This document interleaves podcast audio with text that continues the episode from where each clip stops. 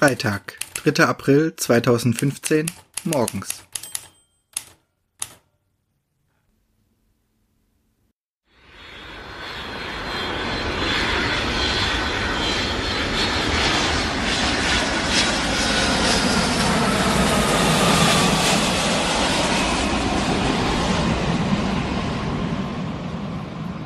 Verschlafen wachte ein jugendliches Mädchen auf, als das Flugzeug, in welchem sie sich befand, gelandet war. Endlich war sie wieder in ihrem Heimatland, Japan, angelangt.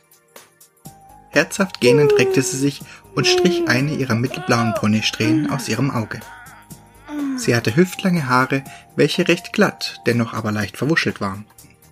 In der Höhe ihrer Ohren standen ein paar kurze, widerspenstige Strähnen zur Seite ab und ihre strahlend blauen Augen funkelten voller Erwartung zu ihrer linken Seite aus dem Fenster. Endlich bin ich wieder in einem Land, in dem mich die Leute verstehen, murmelte sie freudig und konnte es kaum abwarten, auszusteigen. Im Flughafen folgte sie der Menge, welche aus ihrem Flugzeug ausgestiegen war, um zum Kofferband zu gelangen. Alleine hätte sie den Weg wohl nie gefunden, Nachdem sie nach einer gefühlten Ewigkeit endlich ihre sieben Sachen beisammen hatte, versuchte sie sich auf diesem riesigen Gelände zu orientieren, um den Bahnhof zu finden. Die Blauhaarige war nämlich leider gezwungen, mit der Bahn nach Hause zu fahren. Ihr Vater hatte keine Zeit, sie mit dem Auto abzuholen, und ihr Bruder war wohl gerade in der Uni. Nach einer Weile des Herumirrens blieb sie schließlich genervt stehen, stützte sich mit einem Arm entnervt und erschöpft auf ihrem Koffer ab und jammerte. Was ist das hier für ein Kackladen? Diese Städte zum angeblichen Bahnhof führen ins Nichts. Wutentbrannt kickte sie gegen ihren Koffer, welcher mit einem dumpfen Geräusch umfiel. Kann ich dir weiterhelfen, junge Dame? grinste sie ein blonder junger Mann mit tiefen blauen Augen an, welcher seine Hände auf die Hüften stemmte. Ohne genau wahrgenommen zu haben, wer sich da zum Helfen anbot, meckerte die Blauhaarige ungehalten weiter. Ja, vielleicht bringen Sie in diesem Labyrinth mal sinnvolle Schilder an. Da verläuft man. Erst jetzt schaute die junge Frau dem Blonden ins Gesicht und stockte. Ihre Augen weiteten sich und ihr Gesicht begann unweigerlich zu strahlen. Sei Toni! Sofort fiel sie dem jungen Mann in die Arme. Ich hab dich so sehr vermisst. Das ist ja mal wieder typisch für dich, Rinchan, lachte er auf und erwiderte die Umarmung. Hauptsache erst mal meckern. Sei leise, das ist ja das reinste Labyrinth hier. Blätterin gespielt beleidigt ihre Wangen auf. Wieder lachte der Blonde. Blödsinn, Du bist einfach nur zu doof, die Schilder richtig zu lesen. Bevor Saito von seiner jüngeren Schwester eine einstecken musste, beeilte er sich lieber, schnappte ihren Koffer und setzte sich schnell in Bewegung in Richtung Bahnhof. Hey, warte! Bakani! schnappte sich Rin ihren Rucksack und rannte dem Blonden hinterher. Wie hast du mich eigentlich gefunden und was ist mit der Uni? Habe ich heute sausen lassen. Und dich zu finden war nicht wirklich schwer gewesen, so laut wie du randaliert hast zuckte Saito mit den Schultern. Wieder brach eine kleine Diskussion unter den Geschwistern los. Erst als sie endlich im Zug saßen und Rin von ihrer langen Reise wieder schläfrig wurde, wurde die Diskussion der beiden beendet. Müde gehend schlummerte das Mädchen an der Schulter des jungen Mannes ein.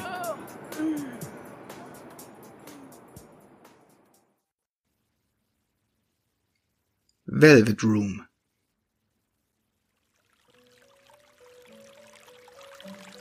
Ich vernahm das leise Plätschern von Wasser, zusammen mit einer beruhigenden Melodie, und ein Geruch von frischen Regen drang in meine Nase.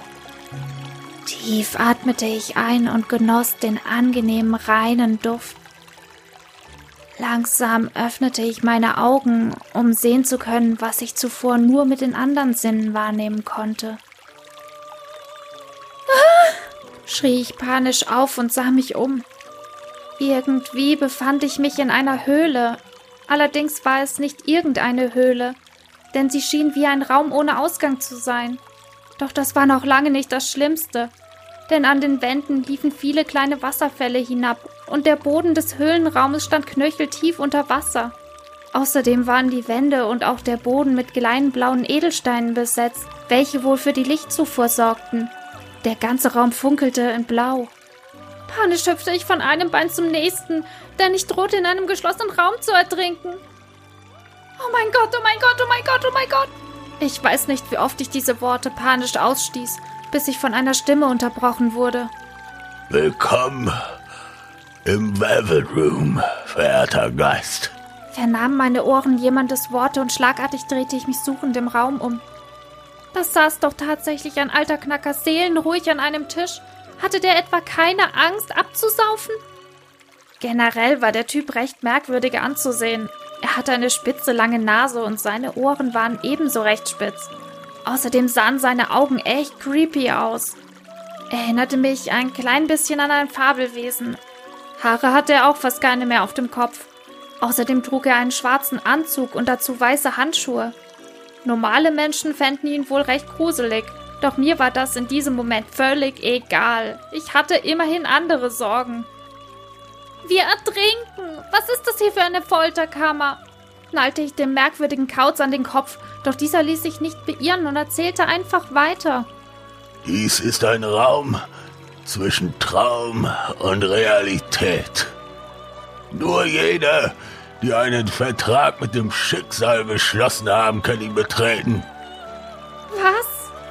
Begann ich wieder wie wild herumzuhüpfen und fing an, die Wände nach einem Ausgang abzutasten. Wie kommen wir hier heraus? Die Langnase kicherte auf eine leicht gruselige Art. du bist wahrlich ein sonderbarer Gast, Rinalkawa. Schlagartig riss ich meine Augen auf und erstarrte. Nur langsam konnte ich mich von der Wand losreißen und bewegte meinen Kopf in Richtung des komischen Kauzes. Wer bist du? Woher kennst du meinen Namen? Ich bin Igor, der Bewohner dieses Velvet Rooms, erklärte er immer noch ruhig und gelassen. Und nun richte deinen Blick auf den Boden in diesem besonderen Raum. Du wirst schnell feststellen, dass der Wasserspiegel sich nicht zu verändern vermag. Verwirrt blickte ich gen Boden und musste feststellen, dass er recht hatte. Das Wasser stieg nicht an. Dennoch war es wirklich mehr als gruselig. Wollen wir uns einmal anschauen, was dein Schicksal für dich bereithält? kicherte Igor erneut und ein Stapel Tarotkarten erschien wie aus dem Nichts. Er forderte mich auf, zwei Karten aus dem Stapel zu ziehen. Und gezwungenermaßen stolperte ich mit zittrigen Beinen auf ihn zu. Ich verstehe nicht, was diese komische Show hier soll. Welches Schicksal? Und vorhin sagtest du etwas über einen Vertrag. Zog ich jammernd wie befohlen zwei Karten heraus, welche nun verdeckt auf den Tisch lagen. Igor deckte die erste auf und erklärte mir das lustige Bildchen. Äh, der Teufel. Er steht für Verdrängung und Fehler. Du scheinst wohl in deiner Vergangenheit einen Fehler begangen zu haben, den du zu verdrängen versuchst. Ob du wohl auch in Zukunft deine Missetaten verdrängst? Was denn für ein Fehler? Kapierte ich nicht, was er da redete. Doch der alte Mann ignorierte mich und deckte einfach die zweite Karte auf. Oh, die Gerechtigkeit.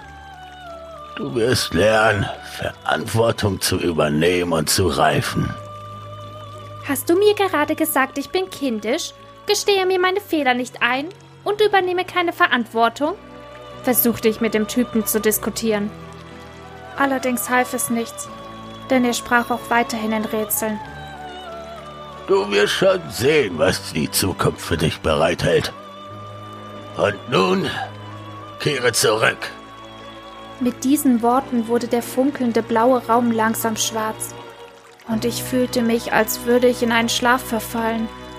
Ich versuchte mich zu wehren, weil das Gespräch für mich noch nicht zu Ende war. Doch es klappte nicht. Im Zug. Hey!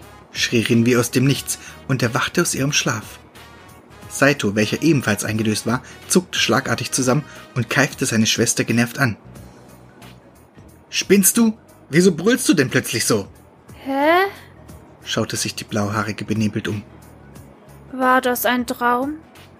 Ja, offensichtlich. Nervensäge, schnaubte der Blonde und schloss müde wieder seine Augen.